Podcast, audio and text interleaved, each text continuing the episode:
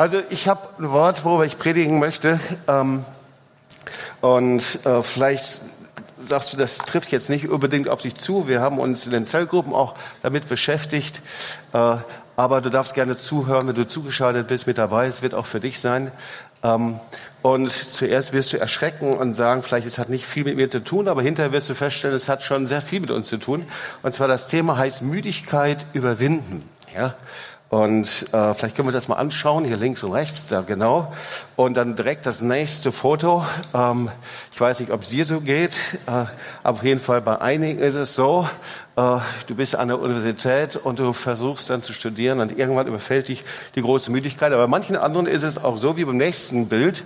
Ähm, da, äh, ich hätte im Leben so vieles werden können, aber was bin ich? Müde. Ja.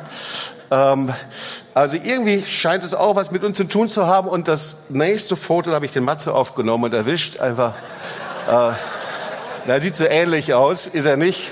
Aber äh, ich fand das auch noch sehr passend einfach. Und ich weiß nicht, ob du dich damit identifizieren kannst. Und ich möchte mit einem Vers starten, und zwar mit Psalm 84, 5 bis 9. Und die ersten Teil, der wird dir bekannt vorkommen, aber dann werden wir in Regionen reinkommen, die neu für dich sind. Und ich denke, dass wir dir dienen. Psalm 84, 5 bis 9. Wohl denen, die in deinem Haus wohnen, die loben dich immer da. Wohl den Menschen, die dich für ihre Stärke halten und von Herzen ihr nachwandeln, wenn sie durchs Dürretal ziehen. Wird es ihnen zum Quellgrund und Frühregen hüllt es in Segen. Sie gehen von einer Kraft zur anderen und schauen den wahren Gott in Zier. Also, was mir aufgefallen ist in der letzten Zeit, dass wir doch mh, hm, das verkraften müssen, was in den letzten Jahren passiert ist. Ja, Corona-Zeit, äh, Lockdowns, schon fast wieder vorbei. Dann äh, die ganzen Bilder, alles, was mit der Ukraine, Ukraine-Krieg zu tun hat, Wirtschafts, äh, wirtschaftliche Unsicherheit. Ähm, das ist irgendwie so ein Phänomen, das mir gerade auffällt. Ich höre das immer wieder. Boah, ich bin so innerlich müde. Ich meine jetzt nicht, wenn du gearbeitet hast und richtig reingehauen hast, dann ist es gut, dass du müde bist. Das meine ich nicht, sondern diese innere Müdigkeit. Und ähm, so müde ist irgendwie, ich habe nicht mehr die Power, die geistliche Power, die Kraft, emotional, ist irgendwie, als ob ich wie ein, die Bibel spricht manchmal von einem schlappen Bogen, ja. Irgendwie bin ich müde und wir haben uns schon mal damit beschäftigt, es gibt einen biblischen Unterschied zwischen Kraftlosigkeit und innere Müdigkeit. Ja? So, also ähm, die Kraftlosigkeit, das ist das und eigentlich, das ist etwas völlig Normales, das siehst du auch in der Bibel, dass wir eben äh, diese Kraft nicht konservieren können, sondern die Bibel sagt, wir gehen von einer Kraft zur anderen. Das heißt, es gibt immer wieder Phasen, wo wir neu gefüllt werden und ausgefüllt werden mit der Kraft Gottes. Das ist völlig normal im geistigen Leben. Oder dass du Zeiten hast, als ob der Stecker gezogen wird und denkst, boah, was ist jetzt los? Und du streckst dich auf, du hast Hunger und Durst nach dem Herrn und äh, fühlst dich absolut schwach und unfähig. Und das ist okay. Das ist äh, vom Wort Gottes her sogar so, dass der sagt, diesen Zustand, den kann ich gut gebrauchen. Ja, meine Kraft ist in den Schwachen mächtig, sagt er. Daran bist du abhängig einfach noch von mir. Das heißt, es gibt eine Kraftlosigkeit, die aber ein Kennzeichen hat. Du hast das tiefe Verlangen, wieder Gott neu zu begegnen. Ja, du willst nicht so bleiben. Und ähm, das ist etwas, was du immer wieder auch im Wort Gottes siehst. Und dann siehst du die andere Seite, das ist so eine innere Müdigkeit. Die sieht anders aus. Ja, du stehst morgens auf und du hast keinen Bock auf den Tag. Ja, in deinem Kopf gibt es tausend Gedanken und die geht es abends beim Einschlafen nicht gut und morgens, wenn du aufwachst, denkst du schon, ai, ai, ai, äh, ich möchte eigentlich am liebsten im Bett liegen bleiben. Alles, was auf dich zukommt, ist eine Belastung und wenn du dann noch ans Reich Gottes denkst, dann denkst du, oh no, ähm, beten, Zeit mit dem Herrn haben, Gebetsabende, äh, Beziehung zu Geschwistern, Gottesdienst, das ist alles, ja, du zwingst dich mehr oder weniger dahin. Das ist ein Kennzeichen von einer inneren Müdigkeit, ja. Also dieses Gefühl der inneren Müdigkeit ist meistens nicht mit Freude verbunden, sondern sie ist verbunden mit einem Gefühl der Erschöpfung, der Ermattung. Also, ihr Lieben, innere Müdigkeit ist keine belanglose Sache und sie kann für jemanden, der damit nichts macht, vor allen Dingen für dein geistiges Leben zu einer richtigen Gefahr werden. Und wir sehen das schon, die Ursache, die liegt tiefer, denn es ist anscheinend im geistigen Leben irgendetwas durcheinander geraten. Ja, wir sehen diesen Unterschied, auch den biblischen Unterschied zwischen Kraftlosigkeit und innerer Müdigkeit. Nochmal, die Kraftlosigkeit wird vom Herrn erneuert.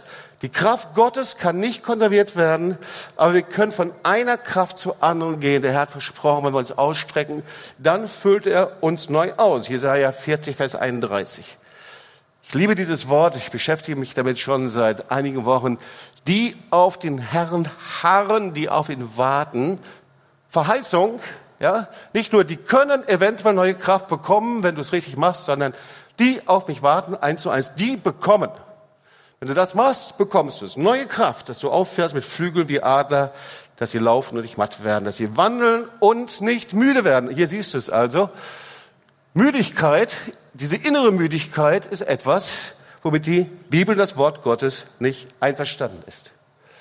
So, wir kennen dieses Beispiel in der inneren Müdigkeit ist irgendwas durcheinander geraten. Die Frage ist eben was. Und ähm, wir wissen das, äh, wenn wir uns irgendwas bestellen, eine Kaffeemaschine, einen Fernseher oder äh, was es auch immer ist, irgendeine Maschine, es gibt eine Gebrauchsanleitung und du musst es richtig machen. Und ähm, wir haben zum Beispiel unsere Kaffeemaschine irgendwann mal ähm, Bohnen äh, hineingeworfen, die, ähm, wie waren die? Die waren irgendwie ähm, Parfümiert, genau, parfümierte Bohnen haben wir da reingeworfen. Das war das Ende unserer Maschine. Ja, äh, das heißt, wir konnten die also wirklich äh, wieder reparieren lassen. Ja, oder aber wenn Pflanzen nicht ge äh, gepflegt werden, richtig. Auf jeden Fall. Ähm, es geht, es ist immer etwas. Wir sind vor Gott, dem Schöpfer, verantwortlich und der Herr hat uns als Menschen mit Geist, Seele und Leib geschaffen. Und ähm, ob wir es glauben oder nicht, der Geist des Menschen ist sehr empfindsam und muss richtig behandelt werden. Wenn schon eine Kaffeemaschine richtig behandelt werden muss, wie viel mehr dann dein Geist? Oder? Macht das Sinn? Ganz sicher.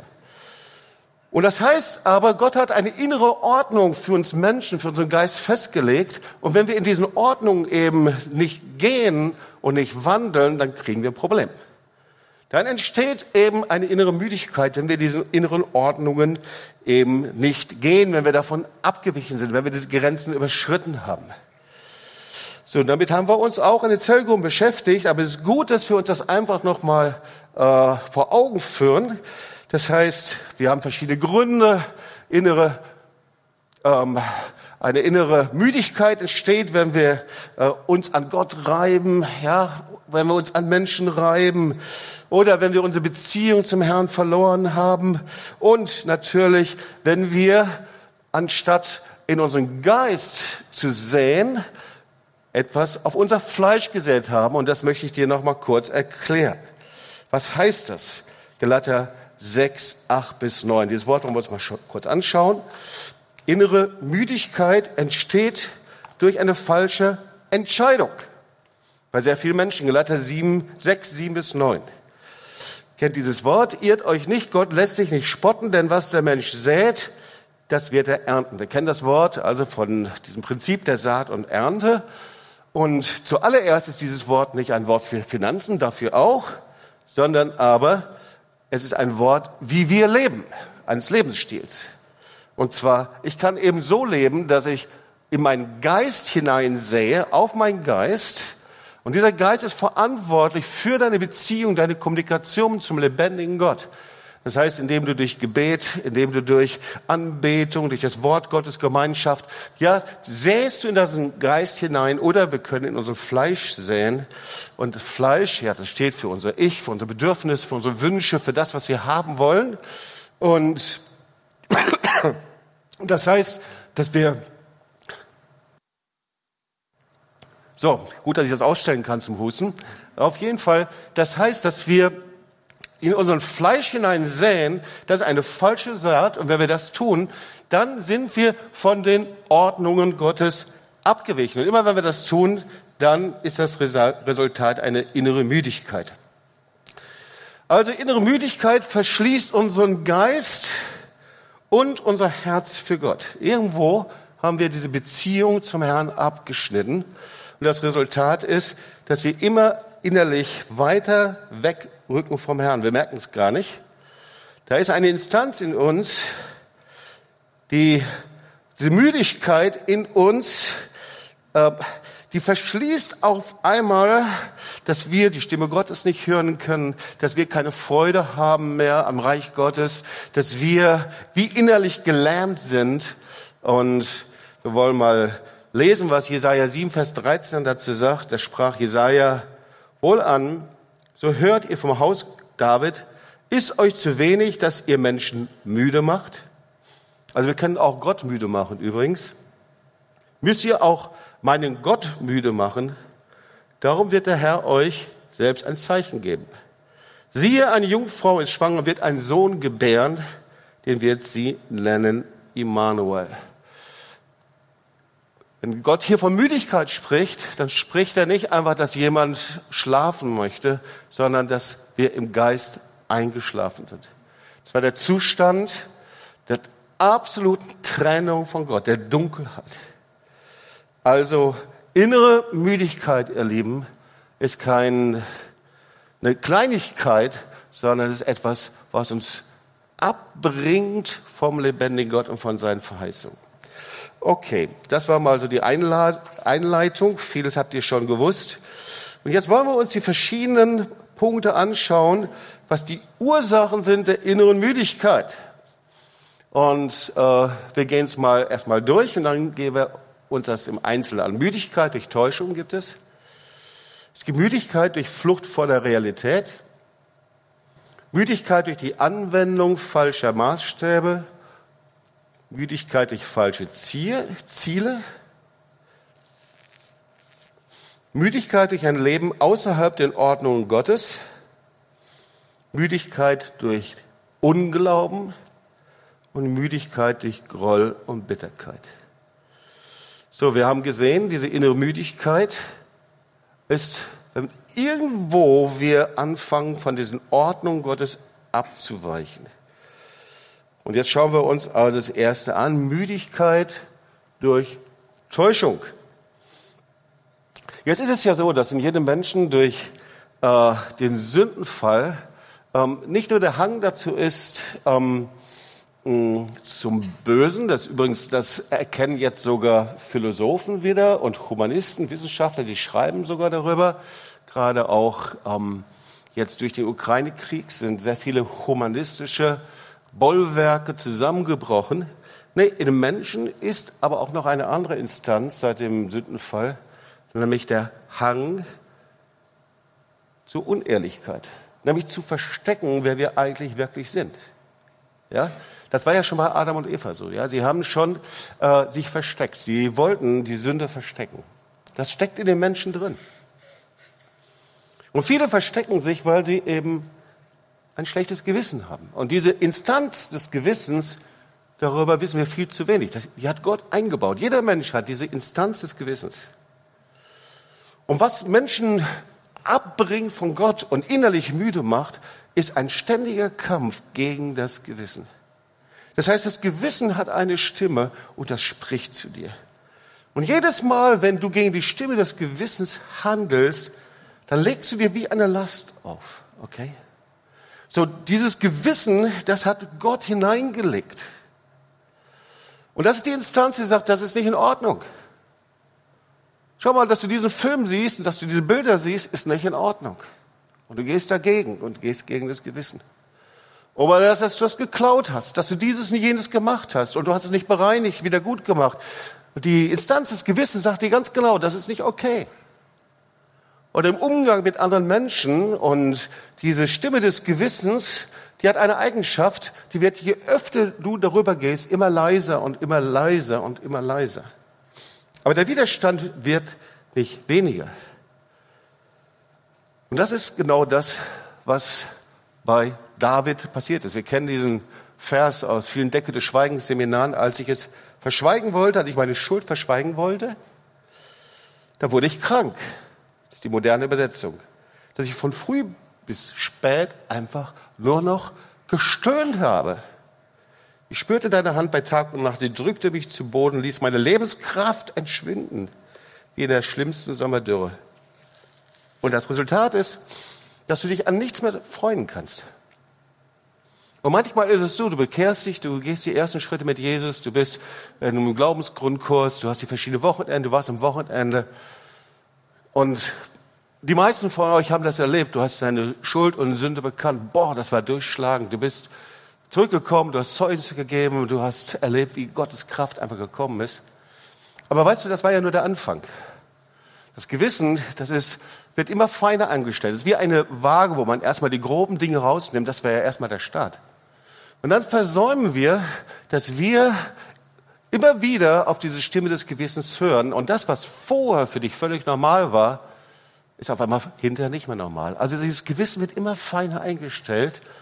Und wenn wir dann darauf nicht hören, dann täuschen wir uns selbst. Weißt du, du wirst unbekannte und, und unvergebene Schuld nie beiseite schieben können. Ja, du wirst es nie machen können, dass du sagst, ach komm, jetzt ist Gras übergewachsen, ich bin schon fünf Jahre jetzt in der TOS, in der Gemeinde. Nee, das geht nicht. Es wird dich immer müde machen. Es wird immer eine Last sein, bis du es bekannt hast, bis du die Katze aus dem Sack gelassen hast, bis du die Leichen aus dem Keller rausgelassen hast, bis du es ausgesprochen hast und die Gnade Jesu erlebst. Und dann, boah, kommt auf einmal Kraft und Power. Wenn du es nicht tust, holt es sich ein dann wirst du merken, es wird immer schwieriger werden, Wort Gottes immer weniger. Du genießt es zwar in der Anbetung zu sein, Gemeinschaft zu haben, alles Mögliche, aber du bist innerlich müde geworden. So viele, die so von Gott weggegangen sind. Die zweite Müdigkeit, äh, das ist die Müdigkeit durch die Flucht vor der Realität. Ja, wenn wir der Realität nicht ins Auge sehen, dann leben wir in einer Scheinwelt. Und das ist auch eigentlich eine innere Unwahrheit. Manchmal ist es so, dass wir Wunschvorstellungen haben. So viele Menschen haben das. Wunschvorstellung von der Ehe, Wunschvorstellung vom Ehemann, Wunschvorstellung von der Ehefrau, Wunschvorstellung von der Familie, von den Kindern, Wunschvorstellung von der Gemeinde, von dem Pastor, lauter Wunschvorstellungen. Menschen werden da hineingepresst und das Resultat ist immer eine unglaublich große Enttäuschung. Weil einfach Ehemann, Ehefrau, Familie, Kinder, Gemeinde, die passen einfach nicht da rein. Ja? Die entsprechen nicht unseren Vorstellungen. Und manche Christen vergessen, dass es in dieser Welt, sorry, dass ich das so sagen muss, den Zustand der Vollkommenheit nicht gibt. Hallo? Ja, leider ist es so. Weil das Wort Gottes sagt, dass wir ohne Heiligung den Herrn nicht sehen werden. Und das sagt der Herr genauso zu einem 18-Jährigen, zum 28-Jährigen, zum 58-Jährigen und zum 88-Jährigen. Ohne Heiligung werden wir den Herrn nicht sehen. Das heißt, du bist berufen, über der Sünde zu regieren. Aber das tut mir sehr leid. Hm, muss ich mir auch selber sagen, du wirst bis zum Ende deines Lebens nicht vollkommen sein. Und wenn du gerade dachtest, dass du vor drei Wochen den größten Durchbruch deines Lebens hattest und den abschließenden Durchbruch deines Lebens hattest, muss ich dich enttäuschen. Da sind noch einige Durchbrüche vor dir. Und ein gültiger Durchbruch ist, wenn du vom Herrn stehst. Also das heißt, wir haben Wunschvorstellungen, Ideale, und deswegen ärgern wir uns dann. Oh, du ärgerst dich an deinem Ehemann, deiner Ehefrau, deine Wunschvorstellungen, so wie sie da sind, entsprechen sie nicht. Du ärgerst dich an, ja, an deinen Kindern. Der sollte doch ganz anders sein und sie sollte doch so sein. Und Kinder leiden unendlich darunter, weil sie den Vorstellungen der Eltern nicht entsprechen. Schrecklich. Und genauso ist es auch in der Gemeinde. Wunschvorstellung, wie es ist, wie die Anbetung ist, wie die Gemeinde ist, wie die Leiter sind, ideale Vorstellung. Manchmal sind wir so christliche Perfektionisten, ihr Lieben. Ja, alles 100 Prozent soll so sein. Manchmal sind wir so ein bisschen, oh, jetzt, sorry, dass ich das jetzt so sage, ja, sind wir so fast wie christliche Arier, ihr Lieben. Weil wir haben so diese perfekte Wunschvorstellung, wie was und jemand zu sein soll. Wir haben was vergessen dass vor dem Leben eines jeden ein Kreuz steht. Erlöst durch die Gnade Jesu. Erlöst durch die Gnade Jesu. Und wenn wir so leben, dann reibst du dich ständig an den Dingen, die nicht so sind, wie du es vorstellst. Und weil du dich ständig daran reibst und reibst und reibst, was ist die Konsequenz? Innere Müdigkeit. Okay? Okay, sind wir schon beim dritten Punkt. Müdigkeit durch die Anwendung falscher Maßstäbe. Das ist ein sehr schönes Beispiel, zumal wir hier draußen gerade bauen. Und da haben wir also das Foyer und da ist also eine, eine Treppe eingepasst worden. Und jetzt stell dir mal vor, diese Treppe, die wäre jetzt mit einem falschen Maßstab irgendwie, wie wird die? Ich glaube, die wird gegossen, angefertigt. Und du würdest versuchen, diese Treppe da reinzuhängen, die würde geradwegs zusammenbrechen. Es würde nicht funktionieren. Ihr Lieben, genauso ist es. Was man da an Geld, an Mühe, an Kraft, an Zeit umsonst tut, weil man falsche Maßstäbe hat.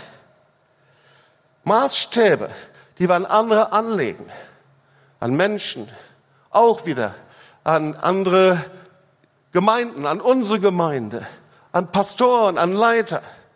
Maßstäbe. Und indem wir das tun, ihr Lieben, machen wir etwas. Manchmal überschätzen wir Dinge, weil die sind so wichtig, die treffen mich so und die machen mir so viel aus. Und irgendwann, zwei Wochen später, merkst du, die sind einfach nur unwichtig. Das hast du jetzt gerade gemerkt hier im Ukraine-Krieg.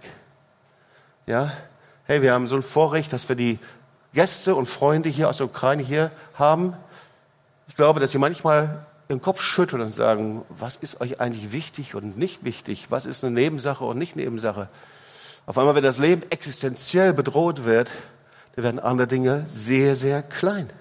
Falsche Maßstäbe ist, dass wir Dinge überschätzen, auf Nebengleise gehen, dass wir unglaublich viel Kraft in Nebensächlichkeiten investieren und das Eigentliche eigentlich vernachlässigen. Oh ja, ich sage das mal ganz konkret hier, ja. Wenn also oft schon erlebt und gesehen und begleitet, Eltern haben so ihre, ihre Pläne für die Kinder, wie die Kinder richtig gut werden und Karriere machen und was weiß ich alles. Aber packen es nicht, ihre Kinder zu erziehen. Und packen es nicht, den Charakter zu formen. Dann hast du dich auf etwas Falsches eingelassen. Nebensächlichkeiten, oder aber so viele Geschäftsleute, ich bin so dankbar, dass sie kommen und fragen, sollen wir das so machen, so oder so. Aber viele Christen entscheiden sich, dass sie eben ihre Karrierepläne haben und ihren Lohn und all das ist ja okay. Aber auf Kosten der Familie, auf Kosten der Lebensqualität und vor allen Dingen auf Kosten ihres geistlichen Lebens. Und alles wird immer kleiner und immer weniger. Oder der ständige Vergleich, was du machst und was man nicht macht, was der andere tut und was der andere noch nicht tut. Hör auf damit. Du bist müde damit. Du bist wichtig. Dein Leben gilt für Gott. Ja, und falsche Maßstäbe sind ein Hammerverführung der Finsternis und verursachen innere Müdigkeit und bringen dich vom Reich Gottes ab. Vierter Punkt ist die Müdigkeit durch falsche Ziele. Ja, manchmal kämpfen wir darum und versuchen Ziele zu erreichen, und wir haben Traumvorstellungen, aber das sind gar nicht Gottes Ziele für dich. Das sind vielleicht deine Vorstellungen, deine Visionen. Da hat Gott dich gar nicht drum gebeten. Und manchmal ist es so wie der Turm zu Babel. Ja, wir, wir bauen das auf und wir glauben, dass es riesig groß wird und dann nach einigen Jahren ist es nur noch ein Trümmerhaufen. Und dann sind wir unendlich frustriert und sagen, Gott, warum war das eigentlich so? Und dann sagst du, weißt du, Erstens musst du gar nicht alles stemmen und zweitens brauchst du niemanden zu kopieren. Und drittens, ich habe dich einfach nur berufen, treu deinen Platz auszufüllen. So einfach ist das. Einfach nur treu deinen Platz ausfüllen. Einfach nur Schritt für Schritt mir zu folgen. Und dann tue ich mein Werk an dir. Viel mehr, als du selber tun könntest. Wir werden müde durch falsche Ziele. Oder Müdigkeit durch ein Leben außerhalb der Ordnung Gottes. Ja, darüber habe ich ja schon ein bisschen was gesagt. Diese Schöpfungsordnung Gottes. Die hat Gott gegeben. Ja, das sind die zehn Gebote, die er Mose gegeben hat. Und dann hat Jesus zusammengefasst und gesagt, du sollst den Herrn, deinen Gott lieben von ganzem Herzen. Ja, mit all deinen Kräften und deinen Nächsten liebe dich selbst. Aber irgendwie ist eine Instanz in uns, die will sich von Gott immer wieder losreißen. Ja, die kämpft irgendwie gegen Gott. Da ist eine Instanz, eine dämonische Instanz, die flüstert immer Folgendes. Sie sagt, weißt du, du bist erst glücklich, wenn du dich von Gott losgerissen hast. Aber weißt du, ich möchte dir das sagen, du kannst von Gott nicht weglaufen. Er hat dich hier hingebracht. Und du bist nicht hingekommen, einfach nur, weil du in einen guten Gottesdienst gehen wolltest, sondern du bist hingekommen, weil du den Wunsch hattest, Gott zu begegnen. Und Gott läuft uns nach. Und er holt dich ein und, und er kommt persönlich zu dir. Er spricht heute Abend zu dir. Und wenn du merkst, dass er zu dir spricht, dann komm heute Abend, lass dir dienen und reagiere auf das, was er zu dir sagt. Weißt du, wir können nicht weglaufen von Gott, aber gleichzeitig, wenn du ihm nachfolgst, dann kannst du nicht in die eine Richtung gehen und er geht in die andere. Das geht nicht. Wenn du ihm nachfolgst, dann musst du dich von ihm lenken, von ihm leiten lassen, auf ihn hören, ihm vertrauen. Man nennt ein Leben außerhalb des Willens Gottes ist ein Leben im Ungehorsam. Und das ist absolut gefährlich, Leute. Das trennt dich vom Leben. Und das führt einfach einen inneren Widerstand. Das führt dich in eine Müdigkeit. Die größte Kraft und die größte Autorität ist, dass du weißt, du bist online mit dem Willen Gottes. Und der Wille Gottes ist nicht hart, ist nicht heavy, sondern ist der größte Schatz, ist die größte Liebe, ist das Kostbarste, was es gibt. Charlotte und ich, wir folgen Jesus seit vielen Jahren nach. Manchmal haben wir den Willen Gottes nicht verstanden, aber wir wussten eins. Es ist das Beste, was uns passieren kann, ihm zu vertrauen. Deswegen kommen wir zum sechsten Punkt, Hebräer 11, Vers 8. Durch Glauben gehorchte Abraham, als er berufen wurde, nach dem Ort auszuziehen, den er als Erbteil empfangen hat. Und er zog aus, ohne zu wissen, wo, wohin er kommen wird.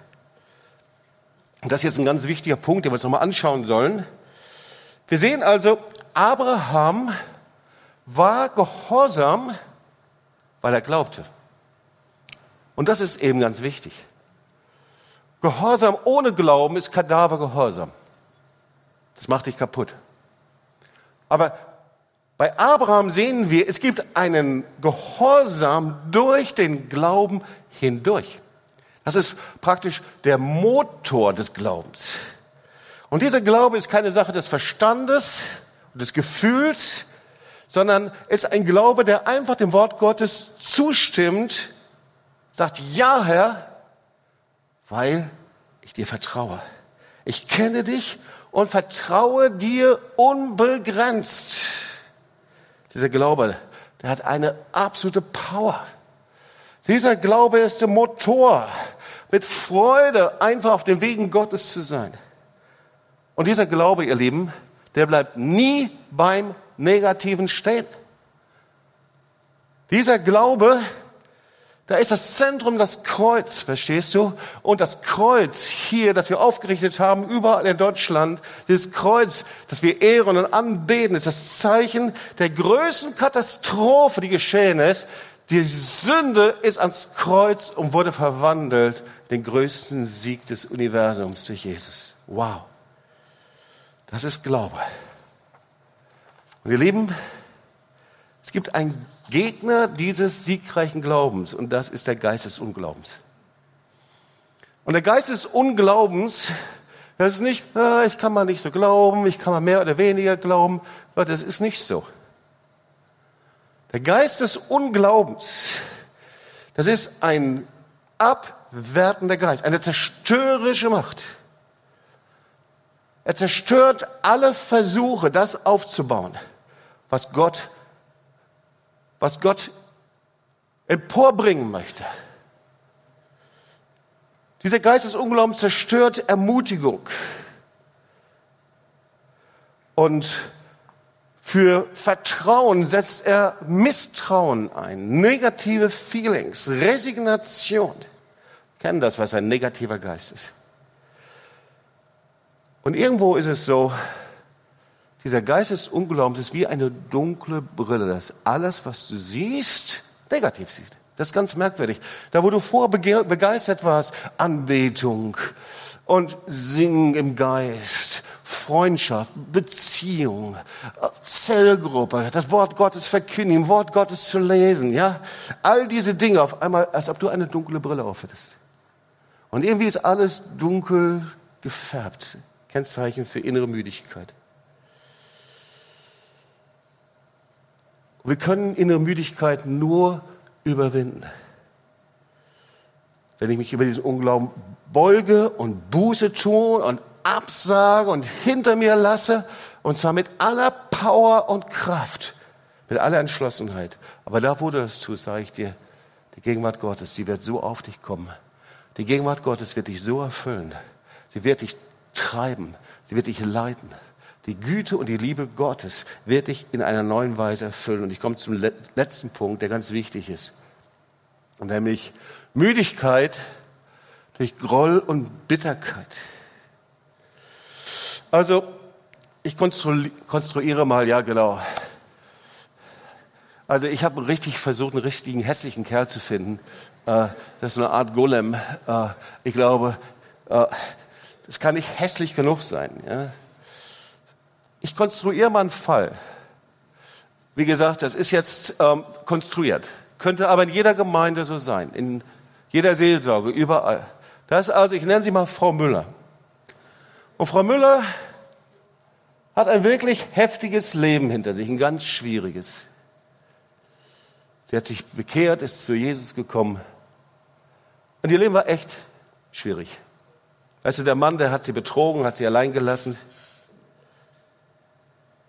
hat sein eigenes Ding gemacht über mehrere Jahre. Und jetzt hat der Mann sich bekehrt. Irgendwie, ich weiß gar nicht warum, aber er hat sich wirklich bekehrt. Er hat um Vergebung gebeten, hat seine Beziehung gelöst und seine, hat seine Frau von Herzen um Vergebung gebeten. Und jetzt hat Frau Müller ein echtes Problem. Weil sie kann ihrem Mann nicht von Herzen vergeben. Das ist so, als ob eine eiterne Wunde in ihr wäre, die irgendwie nicht heilen will. Und klar, kann man das verstehen, rein menschlich, aber das kann für Frau Müller zu einer lebensgefährlichen, zerstörerischen Macht in ihrem Leben werden. Schau mal, wenn Unvergebenheit und Groll sich so tief eingefressen haben, dass Menschen sich nicht mehr davon lösen können, weißt du, dann kann es dazu kommen, dass eine Familie, deine Kinder, Freunde, Beziehungen unglücklich gemacht werden und dass du an deiner eigenen Bitterkeit und Groll zugrunde gehst. Weißt du, Gott ist ein gerechter Gott. Mach dir keine Sorge. Gott lässt kein Gras wachsen über Ungerechtigkeit. Bei ihm wächst kein Gras über die Sünde. Jede böse Tat wird vor ihm genannt. 2. Korinther 5, Vers 10. Denn wir müssen alle offenbar werden vor dem Richterstuhl Christi, auf das ein jeder empfange nach dem, was er getan hat. Im Leib, sei gut oder böse. Also alles wird genannt werden. Alles wird sichtbar. Alles wird sichtbar. Und entweder bezahlt ein anderer für dich, und das ist Jesus, der für dich ans Kreuz gegangen ist, für deine Groll, Bitterkeit und Vergebenheit. Oder aber wir werden selber dafür bezahlen. Es gibt keine Alternative, wenn wir vor Gott stehen. Und wir wissen, wenn wir unsere Schuld und Sünde bekennen, dann sind wir rein gewaschen vor ihm. So als ob wir niemals gesündigt hätten. Schau mal, eins der gewaltigsten, eine der gewaltigsten Erfahrungen ist, wenn jemand, der aus völliger Kaputtheit kommt, Mörder, Zuhälter, Kriminelle, und sie kommen zu Jesus, ich hab's verzockt, ich hab's nicht hingekriegt. Und sie empfangen Vergebung Jesu. Und vielleicht warst du auch so jemand. Und der Herr sagt, ich habe dich reingewaschen und ich habe deine Schuld in das äußerste Meer geworfen. Nicht mehr sichtbar. Gott vergibt. Jesus vergibt 100 Prozent, wenn du hier bist. Wenn du so jemand bist. Weil Jesus für dich ans Kreuz gegangen bist. Aber er stellt eine knallharte Bedingung. Er sagt, wer Vergebung erhalten hat, muss allen denen, die ihm etwas schuldig sind, sofort, hundertprozentig, ohne Wenn und Aber vergeben. Manchmal treten wir so gerne nach und Gott sagt, das geht bei mir nicht. Weißt du, es geht nicht darum, dass wir Unrecht beschönigen. Wir haben ja da große Sorge. Aber das Wort Gottes ist so deutlich. Er sagt, alle, die nicht bereit sind, von ganzem Herzen zu vergeben, sie werden, wenn wir vor Gott dem Richter stehen, den Zorn Gottes begegnen. Und das heißt, wenn du Zorn und Bitterkeit und Groll und Bitterkeit erlaubst, sich einzunisten, werden sie langsam aber sicher deine Seele, und das sind deine Gedanken, deine Gefühle, dein Willen, vergiften. Das sagt das Wort Gottes. Wer Groll und Bitterkeit zulässt, da vergiftest du dich selbst am meisten. Und die Konsequenz ist ein Leben mit einer inneren Müdigkeit. Du bist so weit entfernt vom lebendigen Gott. Das kannst du nachlesen beim Paulus. Darüber schreibt er, Epheser 4, 29, 31.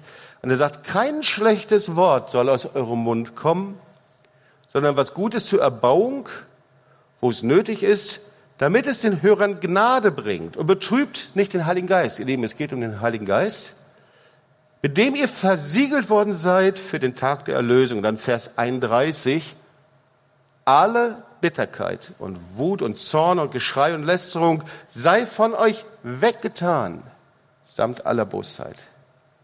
Und Jesus unterstreicht das nochmal mehrmals mit mehreren Ausrufezeichen. Er sagt, wenn ihr aber den Menschen ihre Verfehlungen nicht vergebt, so wird euch euer Vater eure Verfehlungen auch nicht vergeben. Er koppelt seine Vergebung an unsere Vergebung.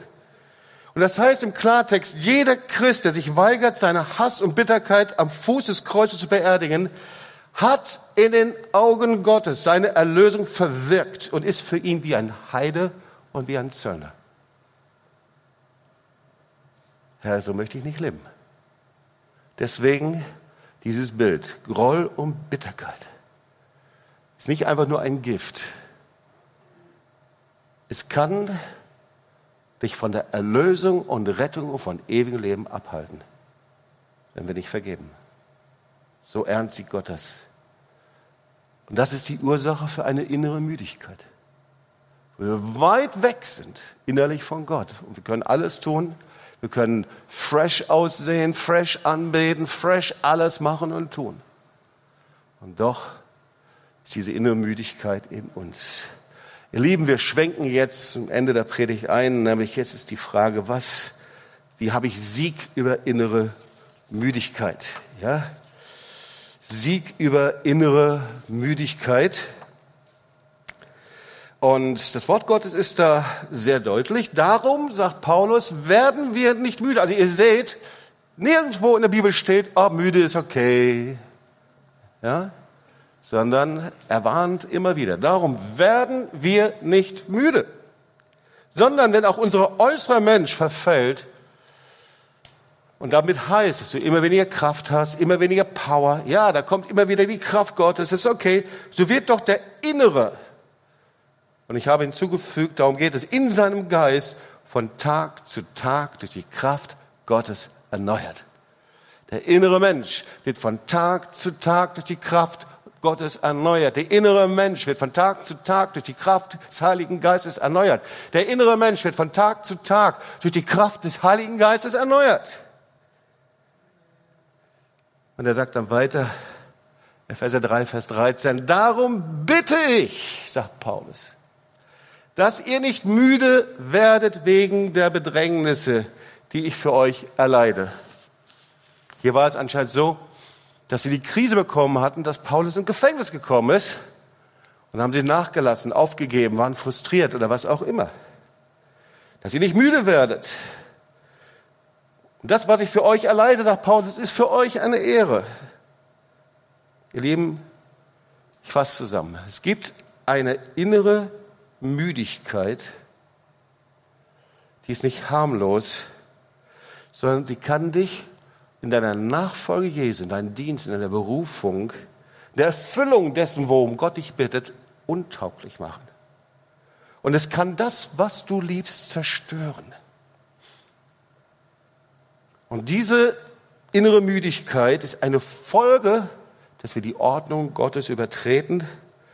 Und wir wissen, die Bibel sagt, dass wenn wir die Ordnung Gottes missachten, nennt das Sünde. Okay? Und das heißt, durch Sünde kann ich durch eine innere Müdigkeit geraten. Und diese Sünde, das sieht man ihr gar nicht so an. Ja, das ist nicht, dass du rumläufst, jemand aktiv verletzt, böse bist zu jemandem, jemand beraubst, bestiehlt. Das ist etwas zwischen dir und Gott. Aber sehr eklatant, sehr wichtig. Und Sünde kann nicht nur müde machen, es macht krank, unzufrieden, negativ, isoliert dich. Dann erkennst du es. Trennt dich einfach von dem Willen Gottes, dass du orientierungslos bist. Und es gibt einen sehr einfachen Weg, nämlich wir müssen diesen Fehler, diese Sünde, diesen Fehler in dem Betriebssystem erkennen, ihn finden und bekennen. Und wie machen wir das? Und das wollen wir gleich tun. Sehr undramatisch, aber sehr ernsthaft. Weil ich glaube, das ist Gottes Ruf an dich. Der erste Schritt ist, vielleicht sieht dir das niemand an. Du kannst Anbeter sein, du kannst im Ordnungsdienst sein, du kannst in der Technik sein, du kannst mir zuhören hier bei dieser Predigt. Du kannst in der Kirchenbank sitzen oder Gemeindebank oder wo auch immer. Aber eigentlich musst du zurückkehren zu Jesus. Wirklich umkehren zu Jesus. Ich meine nicht zu einem christlichen Lebensstil, sondern zu Jesus, zu seinem Wort. Jesus ist das Wort. Und neu mit ihm anfangen. Müdigkeit führt mich immer zu einem religiösen Lebensstil. Ja? Religiös heißt nicht irgendwie eine Stilfrage, sondern religiös ist, dass meine das, was ich tue, nicht gefüllt ist mit einer Liebesbeziehung zu Gott. Der erste Schritt, ja, vielleicht bist du hier und sagst, ich muss neu anfangen mit Jesus. Ich habe Menschen erlebt, die schon jahrelang Christen waren in der Gemeinde, Mitarbeiter, und dann irgendwann kamen sie und haben gesagt, ich muss neu anfangen mit Jesus. Ich habe mir so meine eine Lebensweise zurechtgelegt. Ich will nicht mehr so leben. Ich will neu anfangen mit Jesus. Das Zweite ist, bekenne ihm diesen Fehler, diese Sünde im Betriebssystem. Ich habe euch sieben Punkte genannt. Und ich bin sicher, da wo der Heilige Geist zu dir spricht, da hast du auf bestimmte Punkte reagiert. Müdigkeit durch Täuschung, diese Masse, das Leben gegen die Stimme des Gewissens du versuchst, das runterzuhalten oder versuchst, jemand anders darzustellen, als du bist. Oder Müdigkeit durch die Flucht vor Realität, deine Wunschvorstellungen, die du auf andere einpasst. Oder durch falsche Maßstäbe, indem du so viel Kraft verwendest, das Nebensächliche so wichtig zu nehmen. Das macht dir so viel aus, anstatt das Zentrale einfach zu tun, worum Gott dich bittet. Oder falsche Ziele, wir haben darüber gesprochen eigene Ziele, die du vor Augen hast, die nicht unbedingt Gottes Ziele sind, durch Ungehorsam, müde, durch eigene Wege, die wir gehen. Und natürlich durch diesen Geist des Unglaubens, der sich auf alles legt, was Gott ehrt, ihm dienen will, wie eine dunkle Brille, weil es vielleicht nicht deinen Vorstellungen entspricht. Ja, wenn wir diese innere Müdigkeit überwinden, das geht eben nicht einfach nur, indem wir den Heiligen Geist einladen und sagen, komm Geist Gottes. Der Heilige Geist ist ausgegossen über alles Fleisch und er kommt immer. Er ist so souverän und so liebevoll und so kraftvoll. Aber diese innere Müdigkeit, die kann er nicht wegschwemmen. Das kann ich nur überwinden, indem ich Buße tue Vergebung bitte, umkehre das Gefäß reinige vor ihm. Und dann kommt er noch machtvoller, noch herrlicher und noch mit einer noch größeren Liebe und Power in uns hinein. Und genauso ist es natürlich auch mit unserer Groll und Bitterkeit, wo wir es erlaubt haben, dass es sich einnistet. Und wir sagen, das will ich nicht mehr. Ich will meine Erlösung nicht aufs Spiel setzen. Und das beten wir und dann, ja, weihe dein ganzes Leben Jesus neu. Mein Leben ihm weihen heißt meine Vorstellungen, meine Pläne, meine Gefühle, was ich haben will, was ich nicht haben will. Wir nehmen ihn nicht mit hinten rein in unsere Vorstellung, das, was wir tun und tun wollen, sondern ich folge hinter ihm her. Und ich habe nicht das Recht zu verstehen, wie er mich führt und leitet. Manchmal spricht er aus lauter Liebe zu mir, aber er muss es nicht tun. Und dann bitten wir den Heiligen Geist, gemäß seiner Verheißung, dich neu zu erfüllen. Ja, hey, er kommt nicht auf die Perfekten. Er kommt nicht auf die Heiligen der letzten Tage, sondern der Herr sucht nur eine. Menschen, die einen demütigen und zerbrochenen Geist haben. Das ist der Geist Gottes. Mit einem demütigen, zerbrochenen Geist, der sagt, Herr, hier bin ich. Ich habe nichts zu verlieren. Hier bin ich. Ich gebe dir mein Leben. Und so ruft der Herr dich. Und ja, er kommt auf die Schwachen. Warum? Weil er sagt, den vertraue ich meine Autorität, mein Glauben an. Und sie werden es nicht missbrauchen, sondern sie werden es zu meiner Ehre gebrauchen. Ihr Lieben, Epheser 3, Vers 14, wir können schon mal aufstehen und das, ähm, die Band kann schon mal kommen. Deshalb beuge ich meine Knie vor dem Vater. Ja, er spricht über die Müdigkeit, und sagt, deshalb beuge ich meine Knie vor dem Vater. Der, der rechte Vater ist über alles, der Kinder heißt, im Himmel und auf Erden. Dass er euch Kraft gebe, nach dem Reichtum seiner Herrlichkeit stark zu werden durch seinen Geist an dem inwendigen Menschen, dass Christus durch den Glauben in eure Herzen wohne und ihr in der Liebe eingewurzelt und gegründet